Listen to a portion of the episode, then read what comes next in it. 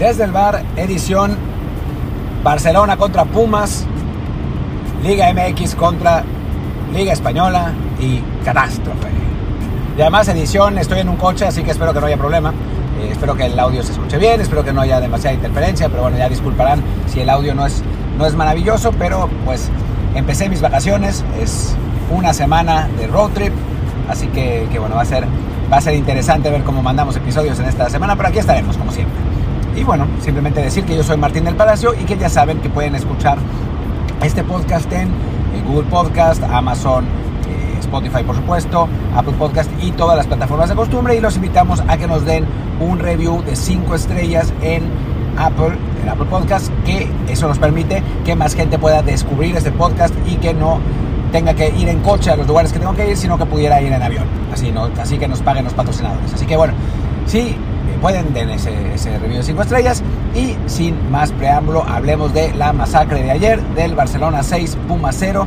La verdad es que fue, como decimos en este programa, una feroz putiza que se empezó a configurar desde el minuto 2, cuando el Barça metió su primer gol, y ya el minuto 4 iba 2 a 0.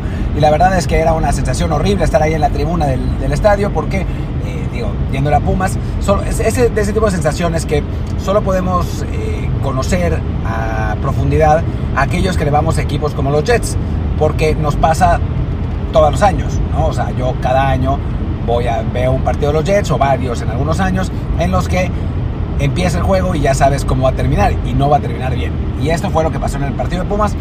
Analicemos por qué y analicemos también un poco las repercusiones que, que tiene, más que repercusiones, las, las razones y, y, el asunto de fondo, ¿no? En principio creo, y voy, a, voy a hablar un poco de lo que pasó en los, días antes, tuve la suerte, porque la verdad fue una suerte, eh, resultó un, un, gran tipo, de conocer a Andrés Lilini y platicar eh, pues bastante tiempo con él eh, el día antes del partido, el sábado, y cuando le preguntamos sobre el Barcelona y eso, eh, Lilini me contestó, ¿y si le ganamos? Entonces creo que en su, en su mentalidad era esa, ¿no? Era, Pumas le puede ganar al Barcelona, puede salir a hacerle partido y ganarle. Cuando en la práctica creo que sobreestimó la capacidad de sus jugadores, ¿no? Eh, la capacidad en, unos casos, en algunos otros casos la, condición física y en otros la concentración. O sea, creo que Lilini salió planteando un partido jugándole de igual a igual al Barcelona y pues claramente la diferencia de calidad entre ambos equipos es tan grande que pues el Barcelona eh, le pasó por encima a Pumas desde el minuto uno, ¿no? O sea, no hubo, no hubo color ni mucho menos. Eso en general, ¿no? O sea, la, la, diferencia de calidad y el planteamiento ofensivo de Lilini pues fue un, un, problema y un golpe tremendo para Pumas pero no solamente fue eso, también hubo actuaciones individuales que creo que, que dejaron mucho a, a, deber y que fueron eh, pues contribuyentes esenciales de la derrota del equipo universitario. Para empezar, su referente actual, eh, su jugador más importante, el que venía con más peso en este partido, que fue Dani Alves, pues recibió un homenaje del Barcelona antes del partido, se tomó fotos con los jugadores del rival, eh, después le dieron, le, dieron una placa, eh, se salió sonriente, o sea, parecía fuera del partido antes de que empezara. Y cuando empezó estaba completamente desconcentrado. O sea, equivocó un montón de pases, hacía cosas raras como tirar taquitos en la media luna. Eh, no, no, o sea, a nivel esfuerzo pues sí estaba, pues sí, sí corrió, pero como que yo no lo vi para nada dentro del juego, ¿no? Y es el jugador que tendría que haberle dicho a los, a los jugadores de Pumas, porque ha jugado mil veces en el Camp Nou, sabe lo que es, sabe la, la presión que, que, que, significa tener 80 mil personas en tu contra, y es el que los tendría que haber tranquilizado, y en lugar de eso, pues estaba ahí disfrutando el show, ¿no? O sea, casi casi le faltó eh, ir a festejar los goles con sus excompañeros, ¿no? O sea, parecía que era un jugador de Barcelona más, y creo que, digo, sin sin decir que por eso perdió Pumas, ¿eh? o sea, Pumas hubiera perdido pase lo que pase. O sea, creo que, que no, hay, no hay ahí ninguna discusión. Los universitarios no tenían el nivel para ganarle al Barcelona, pero... Pero podían haber eh, ofrecido más resistencia, creo. Y, bueno, la, falta de, pues, de implicación de su referente principal creo que fue una, una causa, ¿no? Otra causa es que el Toto Salvio simplemente no jugó. O sea, se cansó a los 15 minutos. Ya sabíamos que no estaba físicamente para jugar 90 porque, bueno, viene de una lesión larga con Boca. Ya en, el, en los partidos en el, DF había tenido que salir de cambio varias veces. Eh, y entonces, pues no parecía que tuviera el nivel, el nivel físico para, para jugar un partido de ese tamaño tantos minutos, ¿no? Y desde el 15 ya no estaba. Y eso mató al pobre Pablo Benevendo, que bueno, obviamente se le notó lo verde, pero algo que quizás no salía en televisión, pero que se veía mucho en el estadio, es como le hacían 2 a 1 todo el tiempo. O sea, le entraba eh, Valde por la por, por el lateral, que era el, chavito que, puso el Barcelona a jugar, y ya no me acuerdo quién era el, quién era el otro. Creo que fue un rato de Young, después otro rato. Ya no me acuerdo cuál, cuál era el otro ya a estas alturas, pero pero, pero sí, le entraban con mucha facilidad y, no de Jong entró el segundo tiempo. Ya no me acuerdo exactamente quién, quién era, pero eran siempre 2 a 1, siempre, siempre lo pasaban y, le costaba mucho trabajo porque no regresaba el, el extremo de su lado. ¿no? Entonces, pues sin esa, esa posibilidad de, refuerzo defensivo, pues a, Pumas le costaba un, un, montón de trabajo detener los ataques por esa banda. Por el otro lado, obviamente al Drete le, costaba más porque no, no anduvo bien y le, lo, mataban por, por dinámica, aunque Del Prete sí estaba mucho más involucrado. De hecho, Del Prete creo que fue el mejor de Pumas, eh, con y sin el balón, ¿no? O sea, mucho esfuerzo regresando, con el balón el más claro, el, quizá el menos nervioso. Y creo que, que eso, que fue el, el, que, el que más destacó. Y adelante Dineno, pues no, era un partido para él, ¿no? Es, eh, lo mandaban a perseguir balones, a pelear con los centrales de Barcelona con un montón de metros de recorrido y pues obviamente no podía, ¿no? O sea, porque Dineno no es un jugador rápido, es un jugador efectivo en el área cuando está, es un jugador que te puede jugar de poste, que te puede aprovechar para bajarte segundas pelotas. Es un buen jugador, pero no es un jugador para andar persiguiendo jugadores del Barça. Y creo que eso es lo que pasó. A eso hay que sumarle que Freire jugó horrible. Ya sabemos que lo, que dije Aldrete con la dinámica, Meritao equivocó un montón de pases y bueno, en general Pumas pues no anduvo. Eh, no anduvo por todas esas razones, ¿no?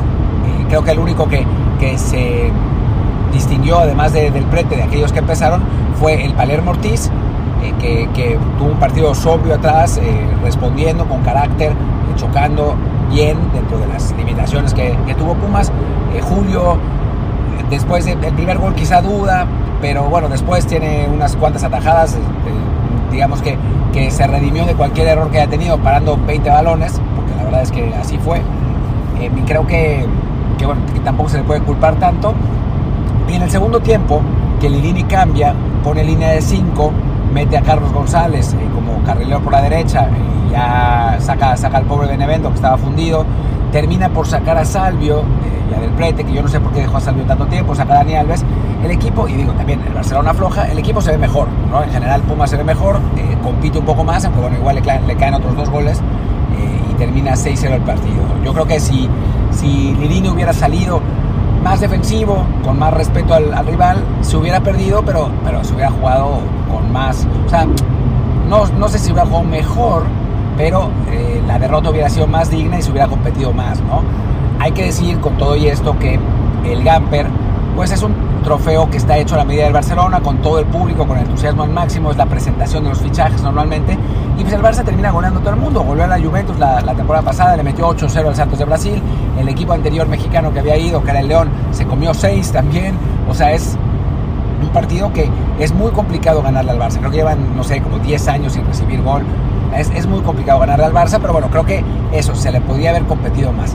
Y en una cosa más macro, eh, creo que, que, es una buena demostración de la diferencia que hay entre los equipos top de Europa y los equipos de la Liga MX, ¿no? O sea, Pumas está lejos de ser el mejor, ya lo sabemos, y, ya hemos visto a Tigres y a Monterrey competir, a Liverpool y al Bayern Múnich en, partidos del Mundial de Clubes, pero se tiene que hacer con planteamientos defensivos, no se puede salir de igual a igual, y a final de cuentas eh, los mexicanos terminan perdiendo sus partidos, por mucho por poco, ¿no? O sea, yo estoy convencido que si el partido de Tigres contra Bayern se hubiera jugado en el Allianz o el partido de, eh, de Monterrey contra Liverpool se hubiera jugado en Anfield, pues también se hubieran comido 3 o 4, ¿no? O 4 o 5, porque pues no es lo mismo jugar de visitante que jugar de local. Eh, y creo que, que, tiene que ver con esas diferencias que hemos hablado en cuanto a velocidad de ejecución, en cuanto a talla, en cuanto a velocidad en general, en cuanto a potencia física. O sea, claramente en México tenemos jugadores que no, no, no tienen la envergadura física que, que tienen los, los, jugadores de Europa, que no están suficientemente desarrollados, que tienen carencias eh, técnicas y tácticas claramente, que compiten a veces en, materia de, orden táctico y de disciplina y de esfuerzo, porque el, jugador mexicano tiene muy buena condición y se esfuerza mucho, pero que al final de cuentas a nivel calidad no pueden competir contra los grandes eh, clubes europeos, los jugadores que están en los grandes clubes europeos. Y por eso la insistencia que hemos tenido tanto a, nivel selección y a nivel eh, también fútbol mexicano en general, ¿no? De que salgan muy jóvenes, ¿no? Mientras más jóvenes salgan, más se van a poder desarrollar en el extranjero, mejores jugadores van a ser y cuando vuelvan, pues si vuelven a los 30, 35 años, pues van a poder aportar más y van a poder dar el ejemplo, ¿no? Lo que está pasando con los eh, equipos, los jugadores argentinos, ¿no? También obviamente los jugadores mexicanos tienen que comprometerse y tratar de, dirigir en México, ¿no? Que no, no pasa mucho, o sea, si vemos que en Argentina eh, dirigen a eh, Macerano y Aymar a las selecciones inferiores y en México ninguno de los grandes jugadores, ni los Borghetti, ni los Pardo, ni los Luis Hernández, Cuauhtémoc ni hablar, eh, ni García Aspe, eh, ni, todos esos futbolistas que, que tuvieron, que hicieron época en México, están dirigiendo en el país, pues allá uno, uno ve eh, una, una, serie ahí de, carencias, ¿no? Esos jugadores que saben competir en la, en la alta competencia, pues tendrían que volver y tendrían que aportar, ¿no? como quizás lo, lo vaya a hacer Rafa Márquez en un futuro. Creo que que bueno, que ahí se pierde, pero que sí es importante que los futbolistas mexicanos salgan jóvenes, terminen su desarrollo futbolístico en el, extranjero, también que los clubes eh, mexicanos inviertan más en fuerzas más básicas, inviertan más en nutrición de los jugadores jóvenes, porque las diferencias de talla son brutales. O sea, ya lo habíamos visto en Toulon entre los, los futbolistas mexicanos y la selección francesa, que le sacaban dos cabezas y al final el partido termina 4-1 eh, que pierde México. Aquí otra vez sucede lo mismo, eh, platicando con Lilini, hablábamos del enorme talento que tenía Jorge Rubalcaba, pero también de la, el, déficit físico que tiene porque es muy delgado, es realmente muy delgado, le falta esa, eh, ese desarrollo eh, muscular que sí tienen en Europa y veía uno a los chavos que entraron en el, en el Barcelona, a los jóvenes, ya ni hablar de Pedri, ¿no? que es chiquito pero es, es fuerte, eh, hablando de Valde, por ejemplo, que era un toro, ¿no? Y es, es un futbolista que, que, tiene la edad de los, de los jugadores jóvenes de Pumas, pero a nivel físico se notaba enormemente la diferencia. Y creo que, que hay que tomarlo en cuenta, hay que asumirlo, que así es la situación en México y, mejorar, ¿no? Y entender que hay que mejorar y tratar de, de pues, buscar maneras. Y una de esas maneras es saliendo con los jugadores a Europa y que la inversión de los directivos en la Liga MX no sea solamente en los refuerzos extranjeros, que a veces son buenos, a veces no, etcétera, pero que no se gaste tanto en, eso o que se gaste además de en un desarrollo de fuerzas básicas, en formación y en desarrollo físico de los futbolistas. También parece que es, es algo muy importante y que es algo que no se debería diseñar. Pero bueno, en fin, eh, creo que, con esto cerramos el, episodio de hoy. Eh, lamentablemente fue pues, con esta derrota por goleada de Pumas, pero ojalá que, cambie la situación y que, que pronto tengamos eh, más satisfacciones del, fútbol mexicano. Y que, bueno, pues para que los memes paren, porque ayer, la verdad es que yo me, la, me, divertí también con eso. Era un partido amistoso que tampoco había que tomárselo tan en serio, aunque sí no estuvo padre perderlo así. Creo que hubiera sido mejor que, que Pumas hubiera tenido un resultado más digno, ¿no? Hubiera presentado una cara más digna, aunque eso, sacar un resultado era un resultado bueno, era muy difícil competir al nivel que hubiéramos querido competir, era muy difícil, pero sí, eh, pero sí asumir que el Barcelona es un equipo que está en absolutamente otro nivel y hay que preocuparse por Lewandowski porque esa definición del primer gol y después como jugó, pues va a ser complicado para la selección mexicana. Afortunadamente la selección mexicana no va a enfrentar al Barcelona, sino que va a enfrentar a la selección polaca, que tampoco es que digas qué maravilla. Pero bueno, en fin. Muchas gracias por acompañarnos, por acompañarme. Yo soy Martín del Palacio, mi Twitter es arroba Martín de LP, el del podcast es desde el pod, desde el bar POD. Eh, también es el, grupo de Telegram donde pues eh, tenemos debate, damos las primicias y transmitimos partidos en vivo. Y bueno, pues nos vemos mañana, creo que le va a tocar a Luis hacer matutinos, así que pues los dejo con él.